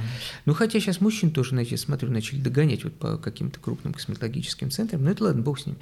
Смысл в том, что коллаген сжигается, и образуется кожная складка. Угу. То есть механи... биомеханизм появления, это, как правило, именно такой. А, это очень красиво описано в работах Джилл Крайст, Барбары и так далее. А, и к чему я? То есть зачем эта вот складка происходит? Зачем кожа складывается вот в эту складку? Она тоже пытается сократить площадь соприкосновения с ультрафиолетовыми лучами. Она это искренне пытается сделать. Это ее третий механизм. На четвертом этапе что она пытается сделать? Она пытается усилить скорость деления клеток кожи. То есть скорость митозов возрастает – и появляется, например, актинический кератоз. Угу. То есть это уже преконкроз, то есть это уже предраковая ситуация. А, и, наконец, когда уже даже со скоростью митозов она уже не в силах справиться кожа, ну, возникает плоскоклеточный карцином. Вот, пожалуйста, наш вот такой же, как вот сердечно-сосудистый, но дерматогелиотический угу. континуум, то есть угу. последовательная череда событий, которые связаны с ультрафиолетовыми лучами. Ну, это прям целая теория такая получается. Конечно, это есть теория, это Интересно. есть теория, которая имеет вот э, урывками, урывками, конечно, отдельными, но, тем не менее, какие-то научной подстилки, вот угу. свое основание. Поэтому в этом отношении, да, это так. Потому что, по крайней мере, доказательство обратного, что угу. в какой-то степени Солнце полезно для чего-то, кроме там положительных эмоций, этих доказательств пока, ну вот я, по крайней мере, не нашел. Угу. Ни на просторах Кохрена, ни на просторах Победы. Ну и однозначно мы не сможем нужную дозу рассчитать, какую получить э, для там выработки витамина D и вот этого вот всего. Скорее всего нет. Конечно, скорее mm всего нет. Ну это да, но сейчас, мне кажется, все-таки уже э, мода на э, загар, она сходит э, потихонечку. Да. И сейчас очень много людей, кто вот именно больше за натуральный такой цвет и кому уже досталась темная кожа, тому хорошо. Еще вот важный момент, мы вчера с тобой обсуждали, хочется тоже отметить по поводу татуировок. Mm-hmm. А, вот э, какие-то исследований, наверное, тоже нету, да, на эту тему, но, в принципе, ты отмечаешь, что это тоже может быть э, такой защитой для этого места кожи? Ну, в какой-то степени, наверное, да. Опять же, это абсолютно бездоказательное угу. утверждение, но я вот вчера даже после нашего разговора еще раз прям прошерстил все повнимательнее, но, естественно, таких исследований, продемонстрировавших угу. это не было. Ну, чисто теоретически, да, если пигмент э, набивается там в верхние отделы э, эпидермиса, то, наверное, какую-то определенную степень экранирования он осуществляет. Но это еще раз, Но повторюсь, не факт. тоже такая большая, да. Нужны научные работы. Конечно, конечно. Ребята, если кто-то из вас смотрит и у вас нет пока темы по дерматологии научной работы, мне кажется, это был бы просто взрыв любого конгресса. Банки Давай еще немножечко поговорим про крема а, потому что я сегодня весь обмазался полностью, но а, я так понимаю, что это все равно ненадолго хватает, и ты сказал, что это час-полтора, и дальше надо мазаться еще. А, давай разберем вообще, какие крема ты рекомендуешь э, больше всего, какие лучше, э, может быть, для разных типов кожи разные, а, и в каких случаях э, нужно мазаться, а в каких нет. То есть, допустим, если мне просто дойти до магазина, стоит ли мне уже э, предполагать, что это может привести к чему-то неприятному в будущем? Ну, я понял. Вопрос, э, вопрос понятный, вопрос правильный. Значит, тут в чем, вот, на чем бы мне хотелось бы остановить. Понятно, что мы сейчас не будем какие-то конкретные производители, наверное, рекламировать, ну, конечно, чтобы нас конечно. в чем-нибудь там не обвинили. Угу. А так, по большому счету, мы должны понимать вот несколько принципиальных моментов. Первое – все солнцезащитные крема, они делятся на три большие категории. Угу.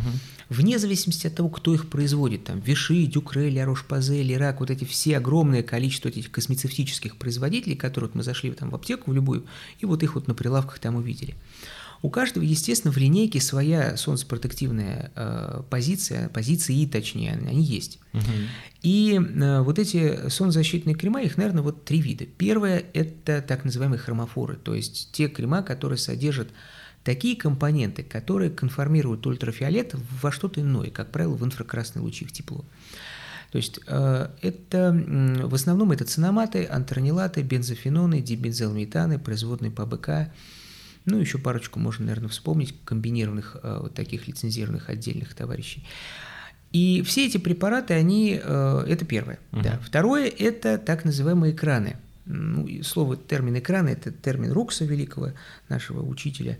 Экраны в кавычках мы ставим, конечно. То есть это означает, что эти препараты, их два всего – это диоксид цинка и диоксид титана.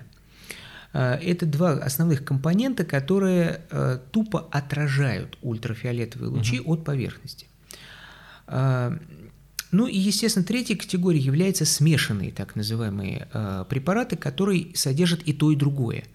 То есть где есть и те, и другие компоненты. Ну, конечно, в большинстве, наверное, вот современных космецевтиков, которые позиционируют себя как SPF-фильтры, в них есть и то, и другое. Второе, что нужно понимать, это то, что мы с 2002 года, если мне память не изменяет, перешли на так называемую монреальскую номенклатуру. А, если раньше был максимальный SPF это 100, а, то сейчас максимальный SPF это 50 То есть большинство фирм-производителей все-таки поддерживают эту единую номенклатуру а, солнце, степени, э, степени солнцезащитного экранирования, будем так говорить. Угу. Я подчеркиваю вот этот термин солнцезащитного экранирования, потому что где-то год четыре тому назад в научной литературе начала разыгрываться очень интересная дискуссия, но она, естественно, носит сугубо научный характер. А, что важнее, PPD или SPF, да, то есть что мы отражаем, ультрафиолет А спектра или Б спектра. Значит, вот здесь надо, конечно, понимать, что раз мы не очень четко понимаем, какой спектр вовлечен в канцерогенез, то есть как, какие конкретно лучи, там 320-400 это А-спектр или там 320-280 это Б-спектр ультрафиолетового спектра, а, мы же не знаем, какие конкретно лучи, именно вот какие конкретно из них вызывают вот эти канцерогенные изменения в геноме клетки. А, и именно поэтому а, нет смысла обсуждать вопрос, что нам лучше отражать. Лучше а все отражать. Лучше все отражать, естественно. И поэтому, наверное, такой универсальной и всем привычной величиной является величина именно SPF. Угу. Она что из себя представляет, так если по-простому? Она, по-русски говоря, представляет собой вот ту величину, тот процент ультрафиолетовых лучей, которые не пропускают в себя крем. То есть есть некоторая такая биологическая пленка, на которую намазывают исходный там крем, и внизу стоит а, значит, улавливающий фильтр, наверху стоит значит, э, источник ультрафиолета, и вот, соответственно, смотрят, какой крем сколько пропускает. Вот SPF 50 плюс не пропускает ничего. Значит, если это реально 50 плюс. А, и здесь важно понимать, что для того, чтобы это ничего не пропускалось, ведь как это измеряется? Должна быть пленка равномерная на поверхности вот какой-то биологической массы или биологического материала.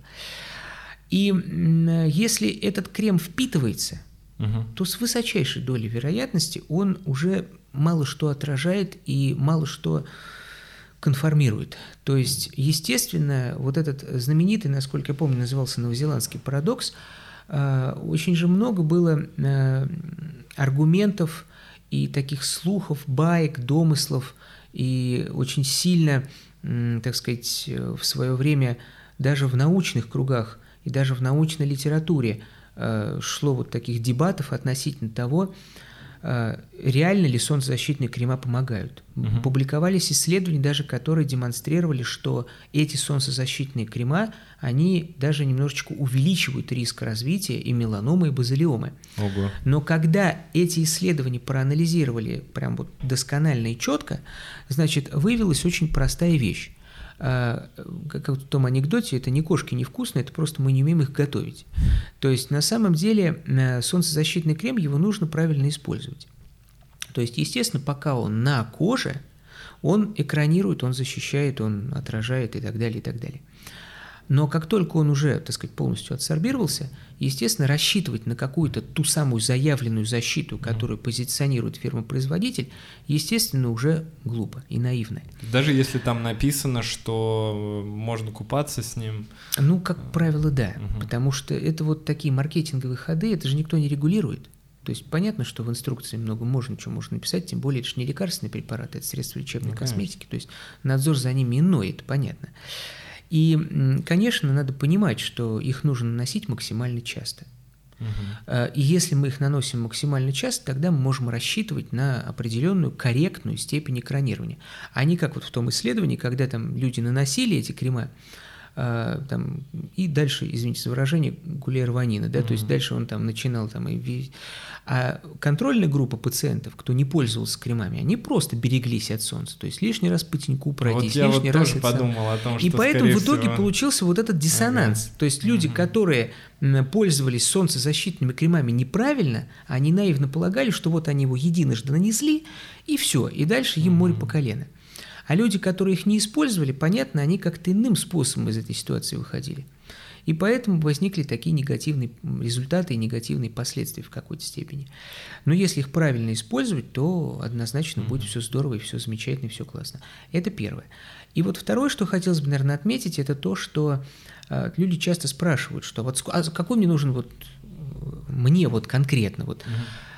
Я лично всегда отвечаю, поскольку, поскольку, опять же, доказательств мало, я всегда отвечаю очень просто. Ну и, наверное, я думаю, что я недалек от истины. Относительно того, что все зависит от того, какая ваша цель. Если ваша цель загореть, все-таки, вот мы обсуждали, что загар плохо и так далее, но от этого же люди сейчас не перестанут загорать резко, я так думаю, после нашего разговора. И мы должны понимать, что SPF 50+, это средство от загара, то есть оно не пропускает ничего. И при правильном использовании оно не пропустит ничего. Угу. А все остальное, оно что-то, но пропускает. Достаточно это будет для моделирования загара? Да, достаточно. Поэтому все остальное, что ниже, чем 50 плюс, это средство для загара. И поэтому, если цель человека именно минимизировать какие-то онкологические риски, связанные с получением суммарной дозы ультрафиолетовых лучей, конечно, ему надо брать 50 А если его цель загореть, то есть какую-то дозу получить, ведь как э, учение об базилиоме, то вот на заре 90-х годов оно развивалось, что базилиома – это как бутылочка, которая наполняется водой. Только не водой, а солнышком, писал наш профессор Машкелисон. И правильно писал, то есть важна именно накопительная, кумулятивная доза ультрафиолета. Ну а какая, собственно, разница, как мы эту бутылочку будем наполнять? Угу. Мы можем тридцаткой наполнить по чуть-чуть, по чуть-чуть, по чуть-чуть лет за 10, а можем просто не за, э, ничем не защищаясь, загорая, наполнить там за 3-4 дня. Угу. То есть, если мы принимаем концепцию о том, что большинство солнцезависимых видов рака, они появляются благодаря получению суммарной дозы ультрафиолетовых лучей, именно суммарной, то тогда, конечно, нам нужно брать 50+. Угу. Так, а вот ты сказал правильное нанесение э, и пленка. Смотри, э, это значит ли, что вот если у меня сейчас до сих пор ну, немножко блестит как будто бы кожа, значит пленка еще, в общем-то, сохраняется? Или это мы вообще никак не определим? Э, Скажу откровенно, никак. То же самое, mm-hmm. что вот и с одеждой. Вот некоторые фирмы-производители той же одежды, они позиционируют свою одежду по величине и как бы оценивают свою одежду по величине солнцезащитного экранирования. Угу. То есть они, э, это ну, понятно, что это не какой-нибудь там белорусский там значит, э, трикотажный комбинат и так далее, это делают, ну, какие-то серьезные там бренды. Ну, для серферов, например, да, я думаю, это совершенно важно. верно. Конечно, то есть есть отдельная категория людей, которые да, приобретают эту одежду именно с величиной SPF. А вот так вот просто, вот, ну, мы не можем оценить, вот пропускает угу. данные конкретные там одежды, там, та же вот рубашка, да? А, то есть даже Или... вот э, неизвестно одежда пропускает. На, последнем, на одном из последних конгрессов ИАДО высказалось мнение относительно того, что некое такое физико-химическое допущение относительно того, что если мы вот берем одежду, смотрим на нее там через нее на солнце, угу. и если мы не видим видимый спектр света, то, наверное, и ультрафиолетовые лучи тоже не проходят. Но это определенное физическое допущение, там, наверное, физики с нами поспорят и, наверное, правильно сделают, но, опять же, это Проверить. надо проверять. Ну, не, кто это проверяет, кто производитель, они это указывают на бирочках. Ну, в лаборатории, то есть это, вероятно, Конечно. можно проверить, Конечно, а так сами мы В никак... быту нет. Угу, угу. Так, а, хорошо. А, ну и давай, наверное, мы э, в конце беседы обсудим доброкачественные какие-нибудь образования, угу, чтобы уж э, тоже на чем-то хорошем закончить. Ну да. А, что у нас по доброкачественным? А, какие самые частые и интересные, может быть? Ну, наверное, э, самая частая, она, э, тут, наверное, со мной, я так думаю, что все вот зрители согласятся, кто имеет к этому отношение, что, наверное, самая частая доброкачественная опухоль – это все-таки сибарейная кератома. Угу. Сегодня, э, все-таки в эпоху ультрафиолетовых лучей, самый частый вид доброкачественных опухолей кожи – это именно она. Это очень интересный вид опухоли кожи, но э, как бы о ней, вокруг нее мало мифов, и она слишком похожа на родинку, чтобы о ней говорить. То есть это такие светло-коричневые, как правило, либо плоские, либо слегка выпуклые над поверхностью кожи очаги, как правило, больших размеров, точно с несохраненным кожным рисунком, точно с шершавой, то есть со слегка шелушащейся поверхностью. А, и вот эти новообразования кожного покрова, они тоже, как правило, возникают из-за суммарной дозы ультрафиолетовых лучей. Но, наверное, о них не стоит сильно углубляться, постольку, поскольку они зачастую слишком похожи на родинки. И поэтому мы вот здесь рискуем как бы ввергнуть аудиторию в какое-то некое расслабление относительно того, что ой, сибарейных кератом много, и если они абсолютно доброкачественные, то мы за ними следить не будем. Если человек ну, имеет какую-то определенную степень медицинской подготовки и может отличить сам у себя сибарейную кератому от родинок, потому что в большинстве случаев это прям вот, ну, очевидно, а, это хорошо. Но если человек в этом не уверен, конечно, он должен приходить к своему дерматологу. Чем мы рискуем, если мы пропустили? А, ну, в принципе, мы ведь рискуем только в том, что если мы не отличили сибарейную кератому от родинки, мы ничем не рискуем. А вот mm если мы не отличили ту же сибарейную кератому от меланомы, mm.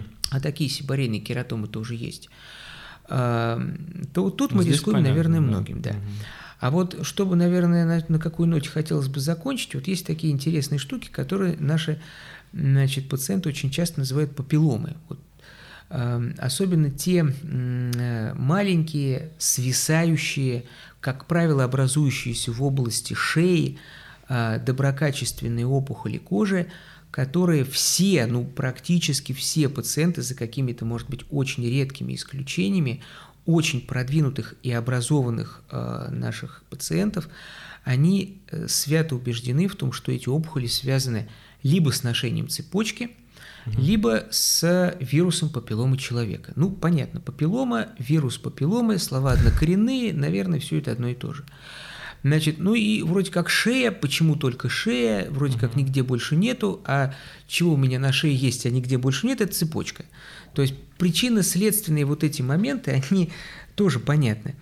Э, но на самом деле вот эти опухоли, они более корректны, американцы их называют акрохордоны. Мы в России больше склоняемся к термину, который называется мягкая фиброма. А некоторые европейцы их называют мал, малые фиброэпителиальные полипы. Но вот, собственно говоря, как ни крути, как ни назови, все равно от этого суть не поменяется. Вот что очень хотелось бы тоже до аудитории донести, это понимание того, что эти опухоли никакого отношения к вирусу папилломы человека не имеют. Была одна маленькая небольшая работа, там 29, что ли, человек была выборка всего, относительно того, что кто-то там, какой-то итальянский товарищ, значит, нашел вот э, даже не в них, не в, значит, э, вот не в, он проводил ПЦР-исследования даже не самих вот этих папиллом, а кожных чешуек с их поверхности. Значит, э, проводил анализ э, ПЦР на реал-тайм, и вроде бы как он в каком-то, не во всех, а в каком-то определенном там проценте этих случаев обнаружил там вирус папилломы человека, по крайней мере, нуклеотидной последовательности этого вируса. Значит, и он там вот описывает, делает выводы и так далее. Только одна работа. Естественно, спустя пару лет ее раскритиковали в этом же издании. А, естественно, спустя еще там какое-то количество лет вышло более крупное исследование. То есть сегодня мы очень четко понимаем, и, кстати говоря, вот в этом отношении терапевты а, оказались быстрее, более прозорливы, чем мы, дерматологи, в понимании того, что это такое за опухоль. Эта опухоль связана с одним маленьким таким, ну, даже не маленьким явлением, которое называется инсулиновая резистентность. А, ну, мы понимаем, что такое инсулиновая резистентность. У нас есть, так сказать, я хоть и терапевт уже в далеком прошлом, а, где-то там вспоминая что-то, а, есть два типа диабета, да, их, конечно, гораздо больше, есть лада диабет, моди, ну, мы вот все вот эти все там оставшиеся генетически детерминированные формы диабетов не вспоминаем, мы говорим о реальной клинической практике. Ну, первый тип понятно, это аутоиммунный mm-hmm. процесс, когда происходит деструкция островков лангерганс поджелудочной железы, аутоиммунные, он дебютирует в детском возрасте, он связан с тем, что инсулина нет вообще. А если говорим мы о диабете, сахарном диабете второго типа, то это проблема, которая связана с чем? С метаболическим синдромом, с ожирением и с инсулиновой резистентностью. И вот у человека, у которого имеет место инсулиновая резистентность, то есть нечувствительность инсулина к печени, мышце и жиру – у него возникает нарастание массы тела. Э, и вот кожа-то тут при чем? А вот инсулин является одним из тех гормонов, который регулирует скорость деления клеток кожного покрова. Угу. Средняя скорость э, обновления кожного покрова составляет, вот есть такое понятие эпидермальный дифферот, да, вот от самой нижней клетки базальной до самой верхней клетки эпидермальной. Вот это вот расстояние кожи проходит примерно за 28-34 дня. То есть, ну, как-то, наверное, в среднем и такая же скорость эмитозов, наверное, в эпидермисе. А, и раз весь этот пласт, он обновляется за этот отрезок времени. И вот смысл-то в чем? В том, что инсулин является одним из тех гормонов, который этот процесс, точнее эту скорость, косвенно регулирует. И когда он ее регулирует, если инсулина не хватает или он нечувствителен к каким-то конкретным участкам кожного покрова, то скорость деления клеток кожи неминуемо увеличивается. И вырастают вот такие вот маленькие свисающие штуки. То есть для чего я это говорю? Сами по себе вот эти так называемые папилломы – это абсолютно доброкачественные опухоли кожи. Mm-hmm. Они никогда ни во что не превращаются. Они никогда не доставляют человеку каких-то серьезных медицинских проблем и не ставят перед ним какие-то серьезные медицинские задачи. Но они являются инструментом для некой, я извиняюсь, агравации в руках не очень добросовестных докторов – Почему? Потому что, ну, не то, что не очень добросовестных, я ни в коем случае не хочу никого обижать, может быть, это просто от незнания происходит. Но так или иначе это происходит. То есть люди э, несколько, вот буквально неделю назад вот передо мной предстали три одновременно практически живых примера из абсолютно разных медицинских организаций, двух организаций Московской области и одной Рязанской области, э, где э, людей совершенно на полном серьезе на протяжении нескольких месяцев лечили противовирусными препаратами. А. В наивном, значит, ожидании, что вот это вот все то, что там наросло на шее, оно само отвалится. И вот, конечно, вот такие моменты, когда угу. на это тратятся средства, там, и, да и, в общем-то, да какая разница, что личные средства граждан, что средства обязательного медицинского страхования, это тоже средства. Ну а стресс какой? И стресс человека. какой, да, и лишние лекарственные угу. препараты. Понятно, что это не идет ему на пользу. Конечно. И вот он пьет, кто там Ладно бы там ацикловир, он пьет вот такой вот список, там и виферон, и генферон, и вот, вот весь расстрельный список вот этих фуфломицинов, они вот практически вот горстями в себя вбирают а, и так далее. Ну, то есть жуткая абсолютно ситуация. Mm-hmm. Вот о чем я. То есть вот это важно понимать, и вот этой детской наивности не допускать. А, потому что реально вот за свои там сколько, 13 лет работы я ни разу не видел, даже вот если мы отбросим доказательную медицину в сторону, там, и кто-то скажет, что там, а вот обратного тоже не было доказано, вопросов нет. Но мы в условиях даже реальной клинической практики ни разу в жизни не видели никакого клинического эффекта от этих препаратов. Угу. Единственное, как у меня один мой знакомый из Москвы пошутил, говорит, тоже сторонник э, того, что мы называем доказательной дерматологией, он правильно сказал, ну да, если он будет, конечно, очень много пить противовирусных лекарственных препаратов, у него вполне может развиться токсический лекарственный гепатит, он похудеет, и на фоне похудания степень инсулиновой резистентности снизится, и тогда эти штуки все отвалятся. Да, вот через такую причинно-следственную связь мы можем пойти, но это, как вы понимаете, это конечно... идеальный вариант похудения, да. конечно. Поэтому в этом отношении надо понимать, что эти опухоли, они никакого отношения отношения к вирусам не имеют. Они имеют отношение только к вашей массе тела. Именно поэтому они чаще всего возникают после беременности у женщин, когда женщина набирает массу тела, у генетически предрасположенных лиц к метаболическому синдрому и так далее. То есть эта проблема не, ну, как бы не совсем эндокринологическая, но она, по крайней мере, имеет корни, уходящие в инсулиновую резистентность. То есть мы, дерматологи, их, если человеку они не нравятся, просто удаляем, не назначая, естественно, никаких там противовирусных лекарственных препаратов. Вот. А задача человека в целом, ну, естественно, привести свою массу тела к адекватной. Но она может и сама отпасть, я так понимаю. Естественно. Так, ну раз уж мы об этом заговорили, можно еще один вопрос. А, это по поводу самого главного мифа, мне кажется, дерматологии в принципе. А, это про то, что если родинку сорвать, каким-то образом э, разовьется рак, и, скорее всего, ты погибнешь. Ну, понятно. Нет, ну, конечно, товарищи, это миф, э, хоть и были небольшие работы, которые получали спорные результаты, то есть э, наблюдали в прогностическом отношении после эпизодов, там, анам, после анамнестических указаний на травмы конкретных там, пигментных новообразований, их какой-то отрезок времени наблюдали, ну и там получали некие такие спорные результаты. Такие работы тоже были. Но все-таки большее количество работ мы сегодня имеем в наших руках, которые доказывают обратное. И на практике мы это видим, мы очень часто, так сказать, э, ну, от чего это весь миф идет на самом деле? Вот идут два человека, да? Вот у нас, когда не было дерматоскопии в руках, мы, естественно, внутрь родинки заглянуть не могли. И очень часто так было, что м, вот идут два человека. У одного из них невус, невус Кларка, абсолютно доброкачественный, обычный там невус пограничный, а у второго такая же маленькая меланома – и вот они идут, оба они их травмируют. Ну, понятно, что человек, у которого есть Невус Кларк, он его будет травмировать там лет 15. И ничего не произойдет от этого.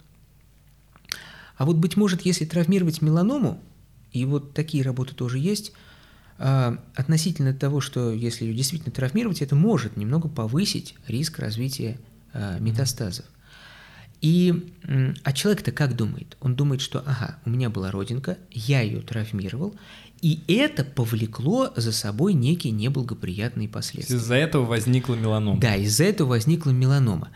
Но на самом деле, конечно, это бред и самообман. То есть надо понимать, что это изначально была меланома, которую человек травмировал. Именно поэтому, скорее всего, он просто на нее обратил внимание. Именно поэтому он обратился по поводу нее к врачу. И ее просто взяли на биопсию, подтвердили диагноз, и да. Но вот четких причин и следственных связей здесь, конечно, быть не может. Угу. То есть нужно бояться не травмы в данной ситуации, нужно бояться именно ультрафиолетовых лучей. Угу. Ну и э, времени, да? Если... Да, совершенно верно. Спасибо тебе огромное. Мне безумно было интересно. Я думаю, все слушали на одном дыхании. А, ребята, если вам а, все понравилось, мы Михаила хотим еще позвать на одну передачу и отснять про аллопецию, э, или как правильно, аллопецию. А, в общем, про волосы и про то, что у меня их нет, э, и стоит ли мне делать пересадку, и вообще вот эту вот всю, всю историю с э, разными видами облысения обсудить. Так что пишите в комментариях, и тогда мы еще один выпуск отснимем. Михаил, спасибо тебе большое. Спасибо Было классно. Спасибо, пока.